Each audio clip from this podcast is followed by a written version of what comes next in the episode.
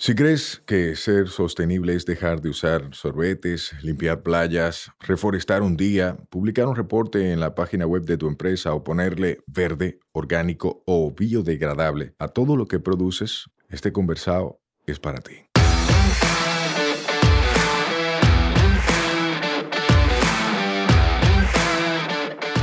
Hola, soy Sayuris Bonet, el motorcito detrás de la empresa Una Vaina Verde.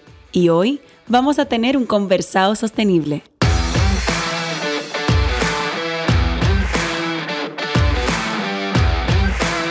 En cada conversado sostenible te ayudaremos a romper paradigmas y te compartiremos alternativas y herramientas para que acciones ya, sin excusas.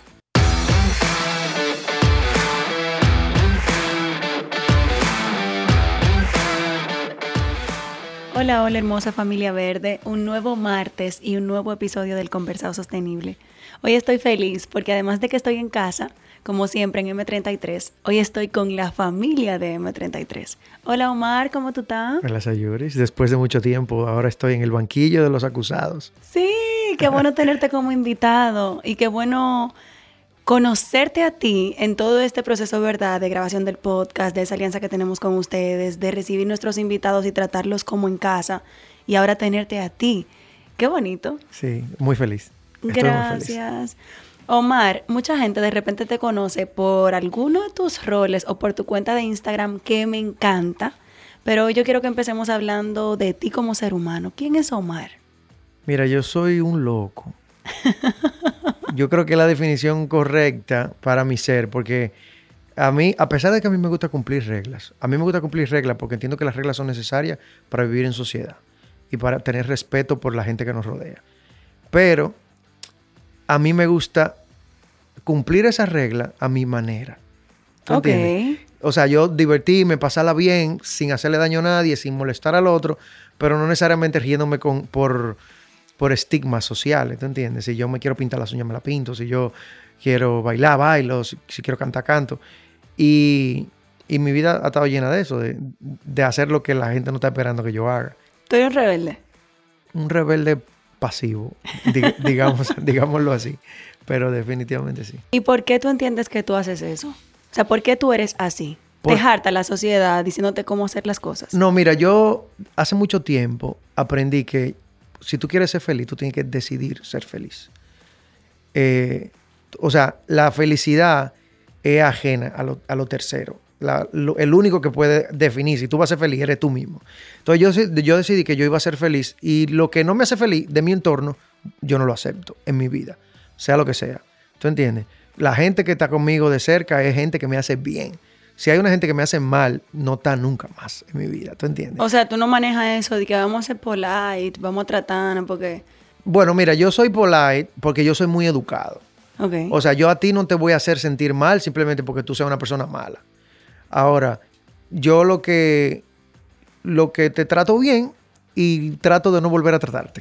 Jamás. ¿Tú entiendes?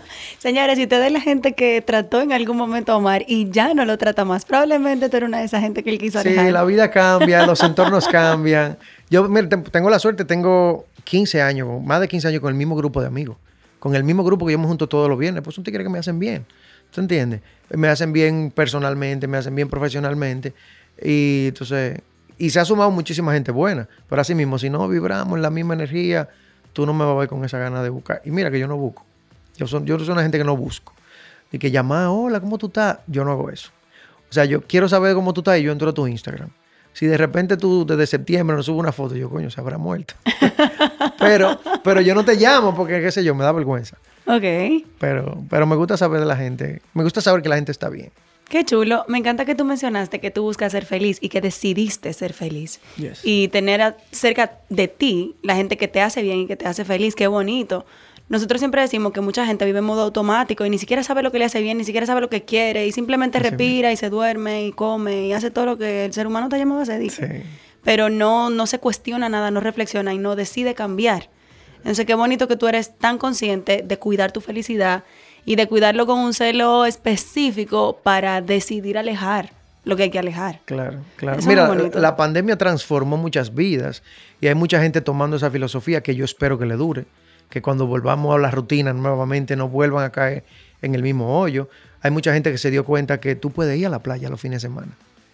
Como una, yo leí una vez en internet, decía, nosotros como adultos se nos olvida que nosotros podemos pararnos en una heladería y comprar un helado. Wow.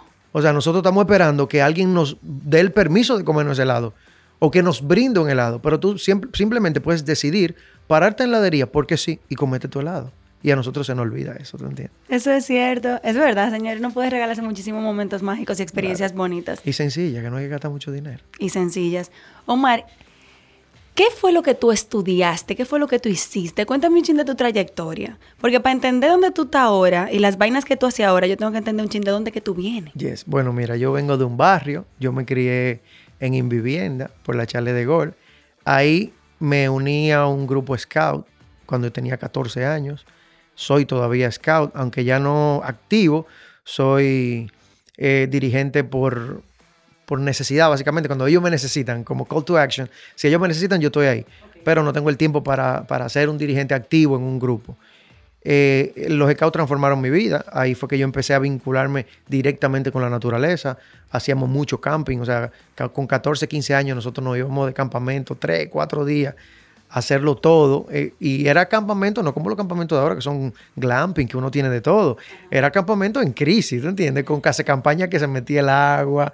Y, qué chulería, qué bonito. Uno aprendió muchísimo, o sea, a cocinar sin utensilio, como un, sinnúmero de cosas que, cambiaron mi vida. En, eso, en esa época, conozco la música, por una cosa súper random, en el colegio hicieron una actividad como un talent show y era obligado que había que cantar porque la audición representaba la nota de tu promedio final de artística. Mi madre, qué force. Entonces yo me paré a cantar, nunca había cantado en mi vida. Me paré a cantar y canté una salsa de Mark Anthony, me acuerdo, que se llama Celos. Acababa de salir en ese momento. Yo con los ojos cerrados, con más miedo que vergüenza. Y cuando yo terminé de cantar, todo el mundo se paró a aplaudir. Descubrieron el talento. Y, yo me quedé como, oh, wow.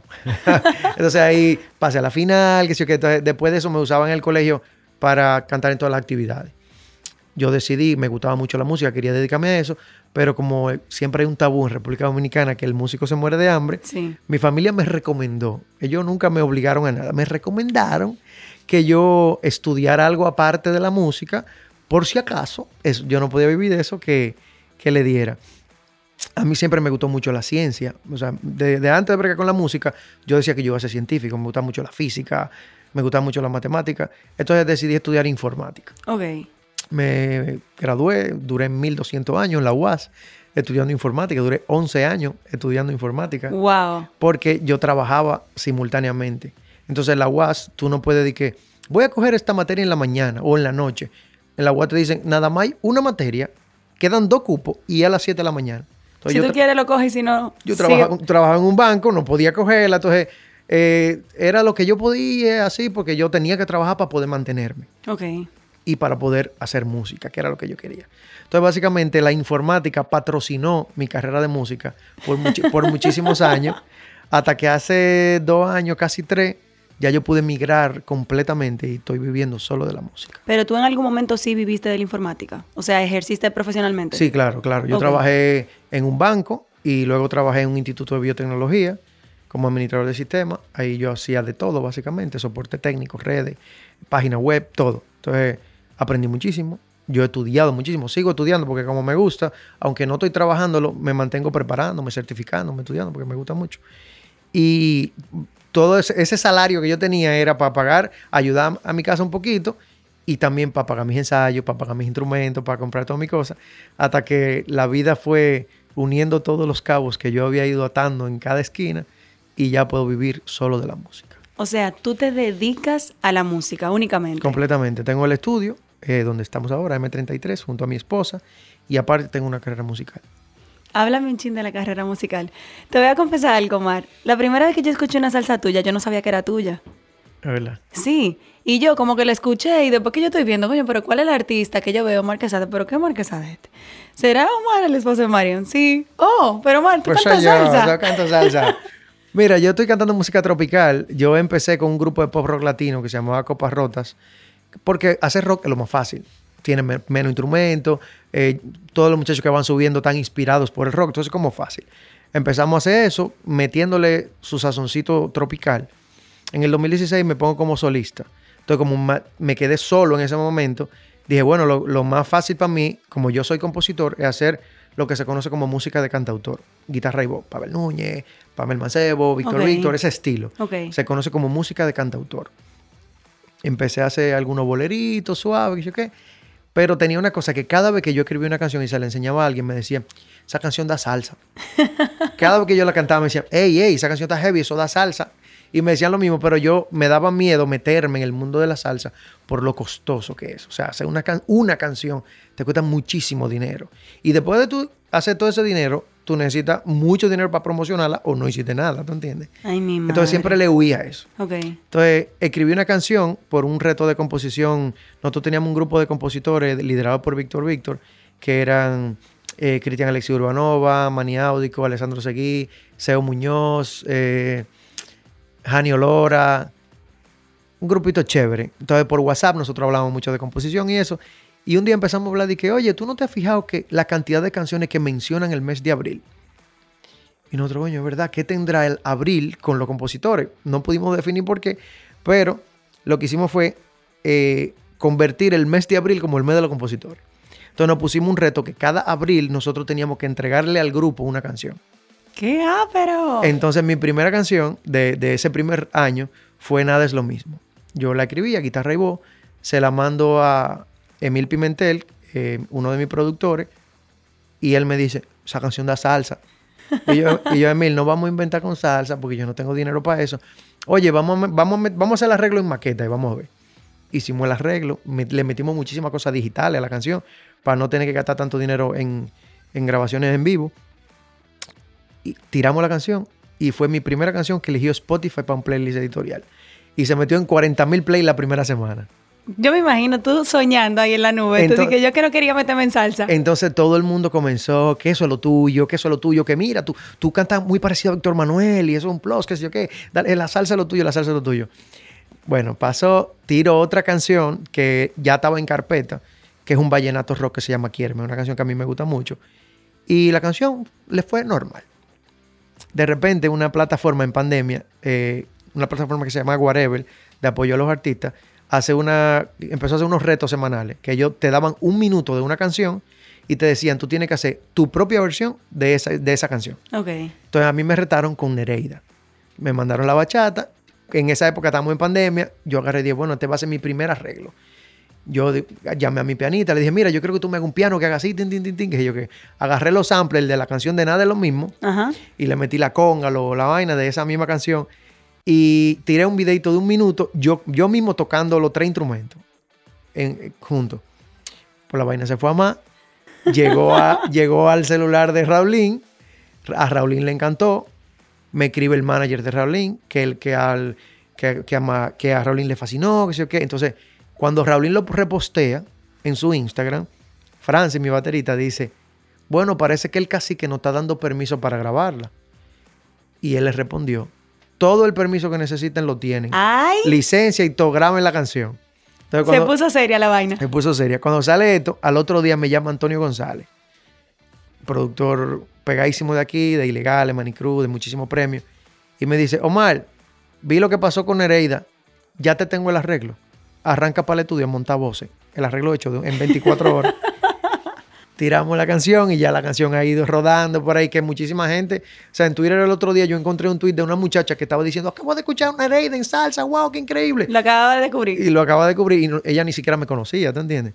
Entonces ha sido muy cool. Me han metido un par de playlists súper fuertes y la canción está rondando los 300 mil play en Spotify. En Colombia se estaba escuchando muchísimo. O sea, está pasando algo muy lindo con la salsa. Entonces ya definitivamente parece que Omar es salsero. Y de verdad tú da show, Omar, porque yo he visto videitos. Yo todavía no he podido ir a un concierto tuyo porque no ha coincidido con, con un espacio en el que yo pueda ir. Pero yo te he visto dando show y tú bailas y pone el público vuelto loco. Es una vaina de apague y vamos, ¿no? Se goza muy chévere. No, tienes, tienes que ir al, que esté más cercano por ahí de esta grabación. Pero hasta, se goza muchísimo, muchísimo. Omar, y una pregunta. Conociendo tu trayectoria y conociendo que estudiaste una carrera para cumplir un requisito y luego esa carrera la utilizaste para catapultar tu sueño, que fue la música, y estás viendo los frutos. Si extrapolamos un chin lo que te ha tocado aprender en ese proceso, ¿Qué tú dirías que, han sido cosas claves en el proceso? Que tú dices, óyeme, si yo no hubiese tomado esta decisión, no lo hubiese podido lograr. O porque me cuidé a mí, cuidé mi sueño, porque, eh, por eso que estoy aquí ahora. Claro. Mira, yo pienso que cuando tú tienes metas muy claras de lo que tú quieres, todo lo que tú aprendes, tú le buscas cómo meterlo para llegar más lejos de tu meta. O sea, de repente tú caíste en una panadería y el jefe te está enseñando cómo hacer pan. Y tú vas a decir, ¿qué me sirve esto para mi carrera? Pero probablemente la forma en que él te pasó la receta, mira, tú tienes que hacerlo así. Y luego hacer esto. Y luego echarle este ingrediente. Y luego poner tal cosa. Si tú extrapolas el procedimiento de hacer pan al procedimiento de componer una canción, y tú dices, yo voy a intentar componer una canción como si yo estuviera haciendo un pan. ¿Tú entiendes? Entonces yo pienso que lo que me ha ayudado en la vida a conseguir las cosas que he logrado hasta ahora ha sido eso. Que yo, a mí me fascina aprender lo que sea. O sea, yo te veo a ti eh, de repente haciendo un jugo de chinola y yo me pongo a mirar. ¿Cómo ella hace el jugo de chinola? ¿Cómo lo está haciendo? Ey, pero mira, ella le echa el azúcar primero al vaso. Yo nunca lo he dicho así, lo voy a hacer así. Entonces a mí me gusta mucho observar y aprender, aunque yo, o sea, yo voy en el carro, a veces Mario me dice, vamos en el carro y Mario me dice, ¿qué tú estás oyendo? Y yo a un programa que estaba ahí, me dice, sí, pero es una ginecóloga dando consulta por, por teléfono, ¿por qué a ti te interesa? Y yo no, lo que pasa es que esa mujer, tú la oyes hablando y ella sabe lo que está diciendo. Entonces me pareció interesante y me quedé ahí. Y duro una hora oyendo a esa mujer hablando porque me parece súper interesante lo que está diciendo. Entonces a mí me gusta escuchar a la gente y aprender de la gente. Y le he sacado provecho a todo lo que yo he aprendido. Señora, atiendan. eso es muy cierto. Sobre todo nosotros que estamos jóvenes y creemos que no estamos comiendo el mundo y queremos todo para ayer, tendemos a creer que todo es una pérdida de tiempo y que si no es algo que nosotros vemos tangible y claro, que es en relación a nuestro propósito, entonces vamos a darle banda a eso. Y no, uno aprende mucho de los procesos, uno aprende mucho dónde está, dónde le tocó, para poder cuando te toque otro momento ya estar preparado para vivirlo. Yo creo mucho en eso. Omar, la gente, yo me imagino que a esta altura de la conversación se estará preguntando qué hace este tigre en el conversar sostenible. Porque estamos hablando de música, estamos hablando de informática, estamos hablando de aprendizajes de la vida pero no hemos hablado de nada verde hasta el momento. Claro. ¿Qué tú has hecho de tu vida personal, profesional, que tú sientes que, que tú no eres un ciudadano común de eso que ni siquiera tan consciente de su impacto? Mira, cuando yo comencé la conversación, que dije que yo soy scout desde los 14 años, nosotros eh, con los scouts tenemos una, una visión de la naturaleza eh, muy elevada. O sea, para nosotros es muy importante cuidar la naturaleza y tener una vida eh, en la sostenibilidad es eso, ¿tú entiendes? Tratar de cuidar lo que nosotros tenemos aquí y que sea perdurable en el tiempo, que no se, no se acabe lo que tenemos, ¿tú entiendes? Entonces, nosotros en lo cabo hacíamos muchísimas actividades, que si reforestación, que si actividades de reciclaje, que si actividades, hicimos una vez una campaña contra el dengue y íbamos en los barrios a dar un polvito que se le echaba a los tinacos, hacíamos un sinnúmero de cosas que tenían que ver con, con la naturaleza. Eh, y luego entró en una relación con Marión. Marión, eh, en ese momento trabajamos junto en un banco, ella es ingeniera industrial y estaba encargada de la parte de procesos. Pero en, como yo estoy en locao, yo le digo, mira, yo no voy a dejar locao, a mí me gusta acampar, para que tú sepas, ay, a mí me gusta eso. Ella entra a los scouts y empezamos a desarrollar proyectos. Eh, en los scouts tú tienes niveles, como rangos a los que tú subes.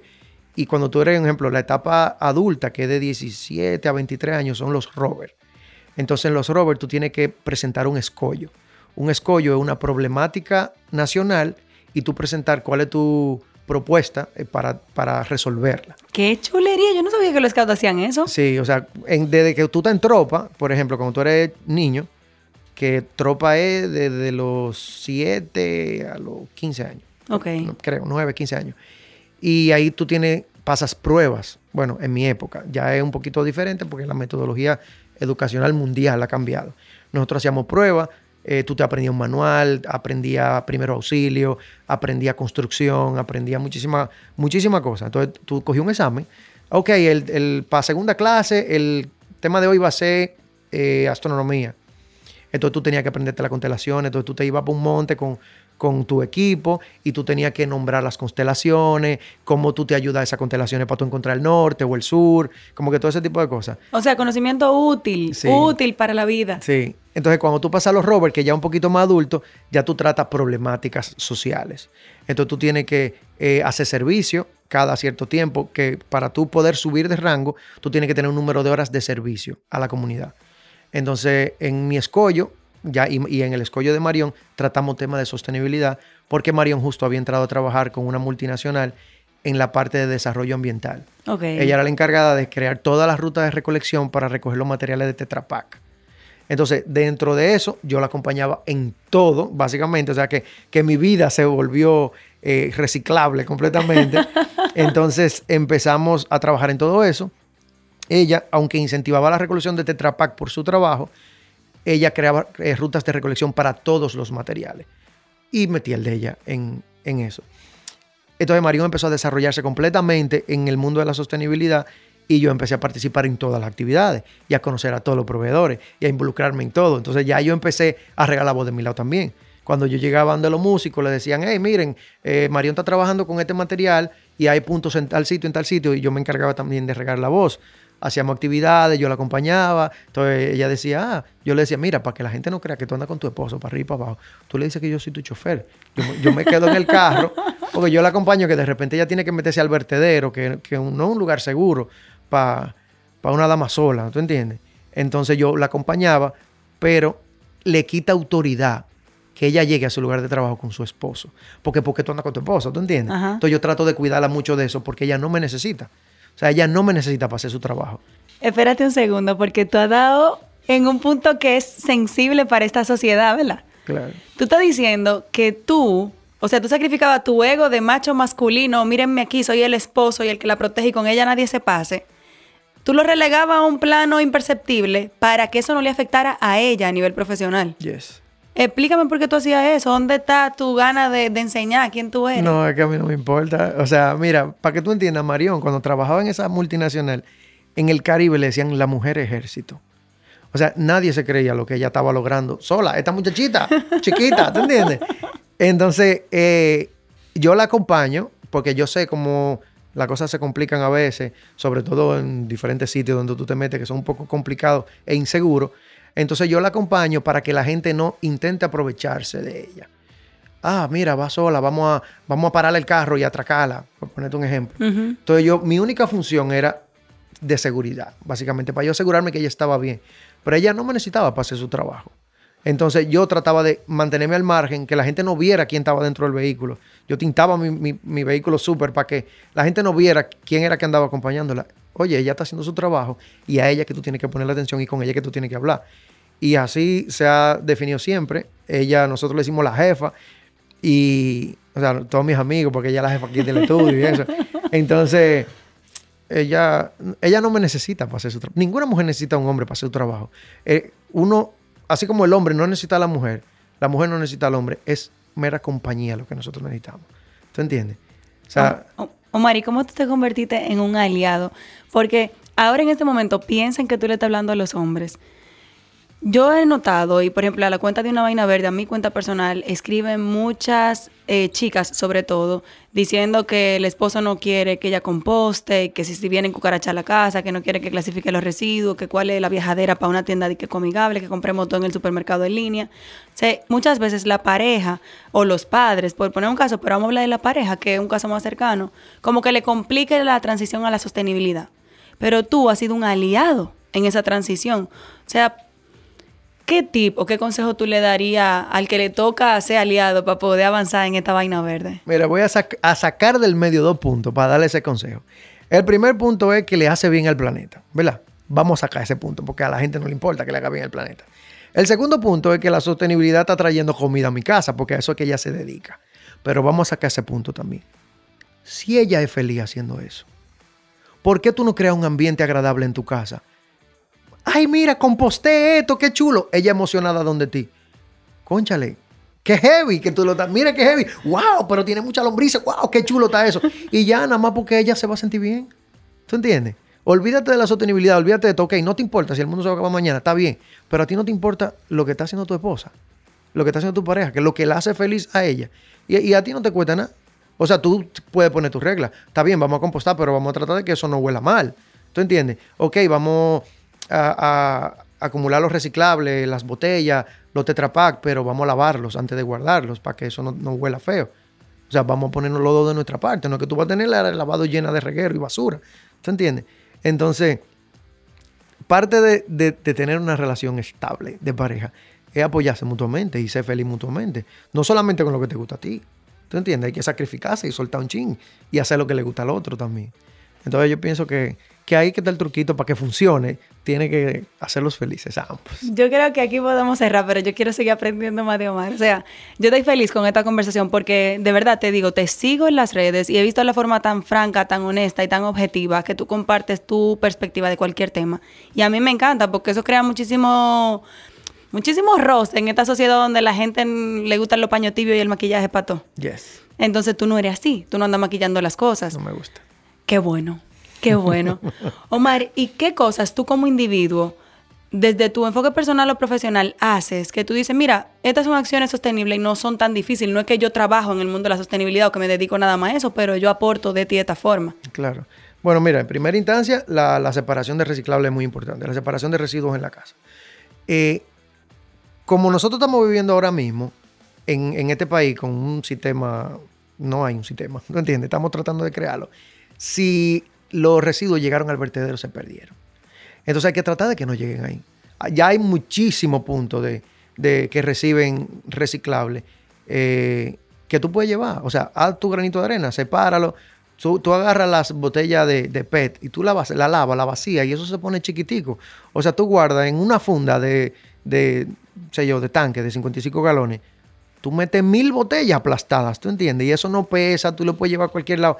Tú no tienes que llevarlo siempre. Yo he sabido durar un mes recopilando antes de ir al punto de llevarlo y no se me sale fuera de control, ¿tú entiendes? Eh, tratando de ser un poquito responsable al comprar cosas, ve, no te voy a mentir que no lo hago siempre, porque yo, yo tengo complicaciones porque yo soy alérgico al gluten. Entonces yo no puedo comer todo. Entonces, lo que yo puedo comer, tengo que comprarlo como venga. O sea, yo no puedo decidir que, ah, eso vino en FON. La suerte es que lo que yo como no viene en FON. Entonces, esa es una ventaja. Pero no puedo decir, ah, eso vino en plástico, no puedo comprarlo. No, porque es mi única opción. Pero entonces ve que otra cosa de la casa yo puedo eh, comprar al granel y no tener que tener más envases, ¿tú entiendes? Ve qué, qué cosas yo puedo, eh, de la misma cosa que compro para acampar, por ejemplo, cuando me voy a acampar, me voy a tener que devolver con mi basura. Entonces, eh, tengo que llevar la cosa que haga menos basura posible para yo no volver tan cargado para atrás. Sobre todo si es una ruta de excursión muy larga, que uno se va con una mochila de 30 libras, no puede venir con, uno trata de venir con menos libras porque ya te la comiste, pero si viene con mucho empaque, ¿tú entiendes? Claro. Yo, por ejemplo, yo no, no puedo comer nada de la calle, nada de restaurantes ni nada. Entonces yo siempre ando con mi comida preparada. Entonces yo ando con Tupperware de cristal. Eh, ando con eso porque no coge mal olor, no se le queda el, olor de eso. Entonces tú vas a mi carro ahora mismo y está lleno de comida, de mi comida del día. Eh, yo tengo un concierto y mi comida está en un topper de cristal. Eh, porque el vidrio, como dice mi esposa, en vidrio es mejor. Sí. 100% e infinitamente reciclable. Entonces yo trato de que usemos muchas cosas en vidrio por, por eso mismo, porque se puede reutilizar, no coge mal olor. y yo veo que tú andas en moto ando en moto, sí, me gusta mucho andar en moto. Es, más una cosa de, liberación espiritual andar en moto, pero de cierta forma estoy contribuyendo a llegar más rápido a los sitios, no estoy en un tapón generando monóxido de carbón tanto tiempo. ¿Tú entiendes? Trato de que, de que si voy ahí yo solo, me voy en moto. Es, complicado en este país porque hace mucho calor, en dos minutos llueve, pero señores, si, si todito andáramos en motores, nos llegáramos más rápido a los sitios. ¿Tú entiendes? Vamos a incentivar a la gente a que compre un motorcito. Y pues un motorcito eléctrico que están de moda ahora. Y son súper cool. Chulísimo. Señores, ustedes vieron lo que yo quería lograr con esta visita. Yo creo que hasta este punto ya lo he logrado. Que es que tú veas que no importa la industria a la que tú te dedicas, no importa el tipo de trabajo que tú tengas, no importa tu background a nivel personal o profesional, tú sí puedes hacer algo. Y probablemente ya tú estás haciendo algo, simplemente no eres consciente de que lo estás haciendo. Omar obviamente está más sensibilizado con el tema porque tiene en la casa el tema, porque trabaja con el tema. Eh, pero sin embargo, fíjense cómo en sus acciones cotidianas y como en decisiones de él que él ha tomado, está siendo un ciudadano más sostenible, entonces no es tan difícil. No es tan difícil, no es tan difícil. Al revés, nos acomoda la vida. Por ejemplo, saliste, tienes sed, te paras y compras una botellita de agua. Tienes que buscar un colmado, tienes que bajarte de tu carro, tienes que entrar al colmado y comprar la botellita y beberte la botellita y buscar dónde botar la botellita. Si tú hubieras andado con una botella de agua en tu carro, tú te evitas todo eso, te acomodaste tu vida, la pasaste bien y ayudaste al planeta porque no tuviste que consumir PET y botarlo en la calle, ¿tú entiendes? ¿Qué ejemplo? Y te salió más barato. Y te salió más barato. Entonces, lo que hay que venderle a la gente es eso que es más fácil para nosotros. Lo que pasa es que la gente cuando piensa en eso, piensa que va a ser más complicado y que va a ser que sí o que... No, o sea, cuando tú separas los reciclables, tu basura pesa menos. La funda que tú vas a bajar para el zafacón pesa menos porque la funda que era de, de cuatro pies por cuatro pies llena de basura, goteando, ahora es una fundita chiquitica solamente con los biodegradables. Y si decidiste compostar, no tienen que bajar.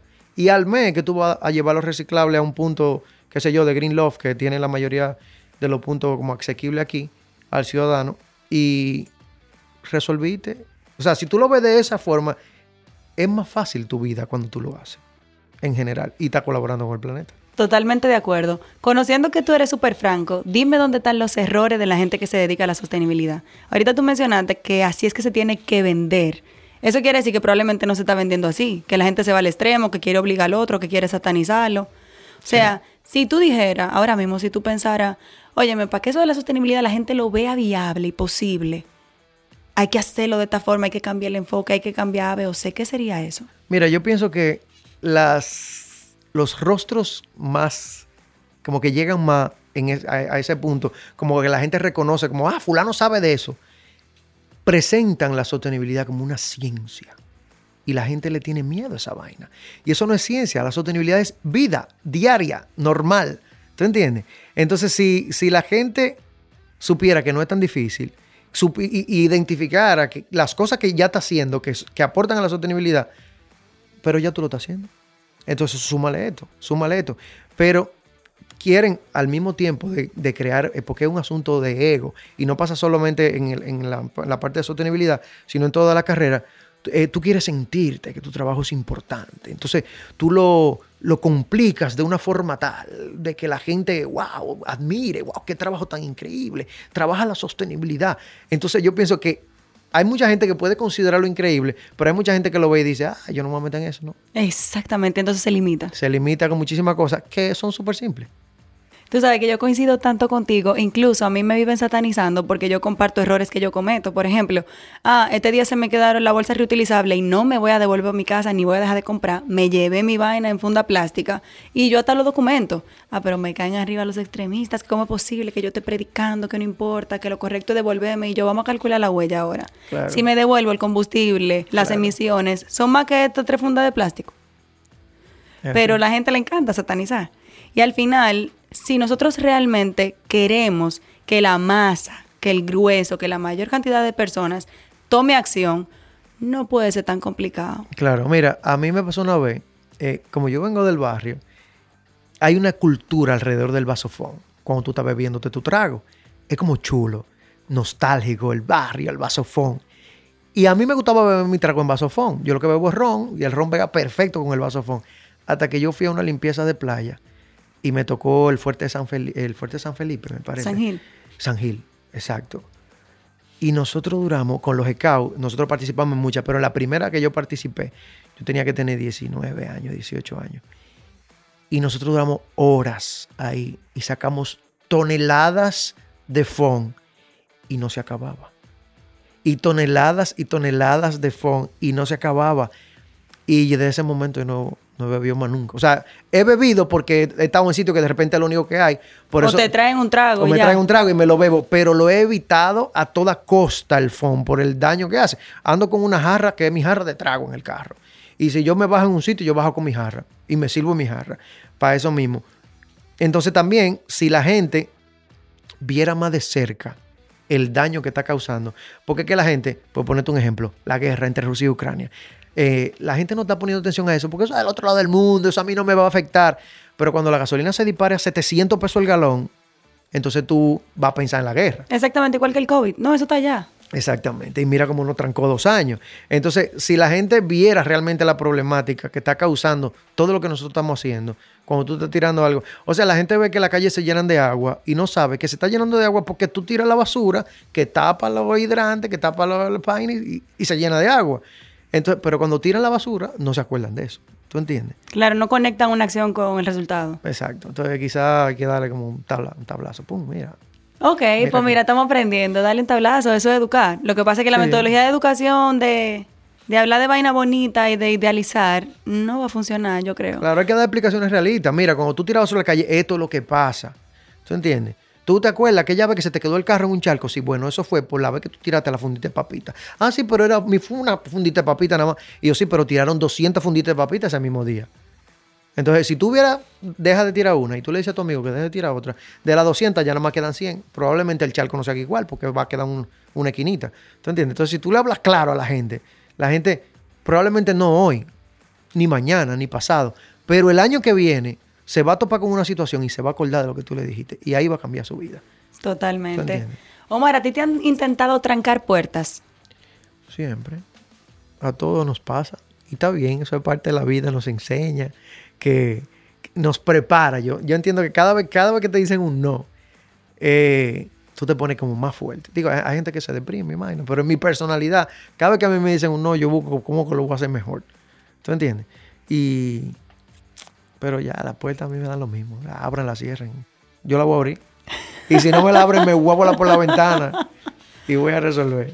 ¿Cuál es tu hobby favorito? A mí me gusta mucho montar motor. Me gusta mucho. Y no lo hago muy frecuente. Y, te voy a confesar que para no caer en la rutina. No quiero que el motor se convierta en mi medio de transporte. Porque entonces ahí va a perder la magia. Yo uso mi motor para pasear. Yo llego en la noche a mi casa después del trabajo. Me pongo mi ropa de motociclista y salgo a darle una vuelta a la ciudad a las 10 de la noche solo y mirando la ciudad porque yo me lo disfruto. Ahora, si en el día yo tengo que llegar rápido a un sitio, yo me voy en el motor. Pero trato de que no sea mi rutina para no matarle esa, esa magia, ¿tú entiendes? Pero me gusta mucho eso. Me gusta mucho cocinarle a mi esposa. Me gusta ir a, a su esposa. Él lo mencionó de una vez para que no se le inventen un cocinado. Sí, que no me llamen. Y que, ah, pues no, no vayan a mi casa. y me gusta ir a la playa. Me gusta ir al campo. Como viajar, salir. Me gusta mucho. Cada vez que salgo del país me quiero quedar. Me parece increíble Coincidimos, ¿no? Pero no, estamos aquí tirando la batalla. ¿Por qué? ¿Por qué tú quieres tirar la batalla aquí? Eh, es un país muy lindo.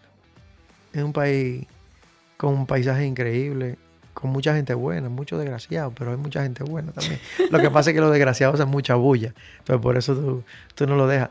Y no sé, si el Señor me da la oportunidad de vivir fuera, lo aprovecharía al máximo pero dejaría raíces aquí, dejaría mi empresa, dejaría cosas que me hicieran volver, porque al fin y al cabo, esto, esto es lo de uno, ¿tú entiendes? Como que tú puedes estar en cualquier lado del mundo y a ti siempre te va a hacer falta tu tierrita. Lo que sea, cuando tú te vas, por eso tú ves, la gente que vive fuera son los más patriotas del mundo y me quilla a veces, como que se pasan de patriotas. No sean tan patriotas, ¿eh?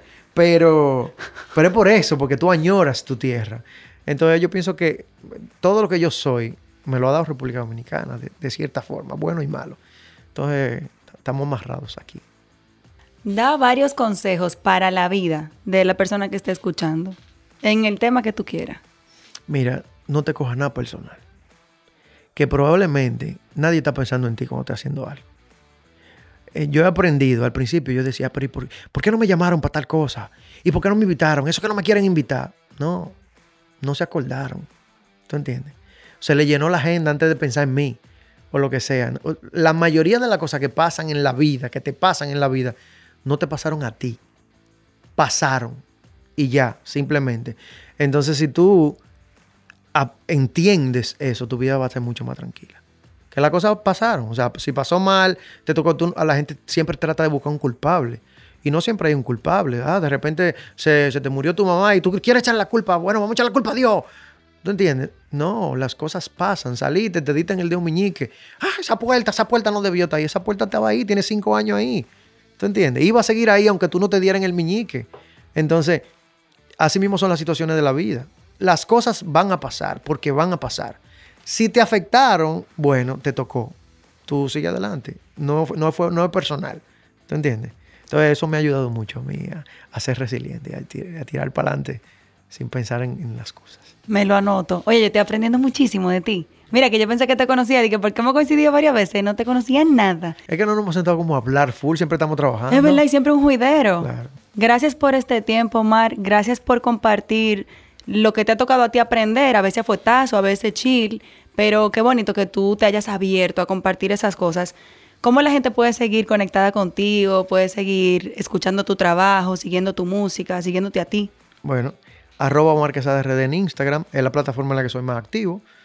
Eh, y Omar Quesada en todas las plataformas digitales. Van a ver ahí un poquito de salsa. Eh, un poquito de todo hasta ahora. Estoy haciendo más salsa, pero hay un poquito de todo. Pasen por ahí y yo, les aseguro que la van a pasar muy bien y van a aprender algo.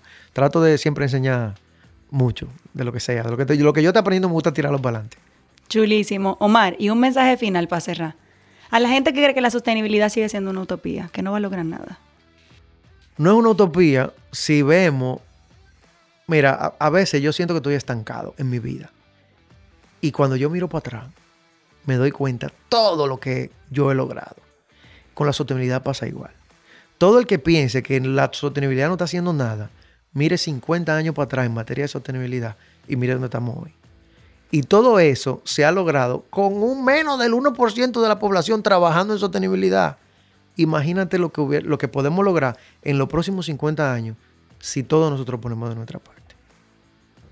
Qué duro, Marta, el mejor. Gracias por este tiempo. Gracias a ti. A mí me gusta muchísimo hablar, o sea que desde que tú no sepas quién invitar, me invita de nuevo.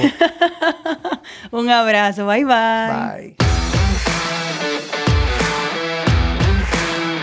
Nos escuchamos la próxima semana. Recuerda que esta vaina es todos los martes. Mientras tanto, nos vemos en las redes, arroba sayurisbonet y arroba una vaina verde. Bye bye.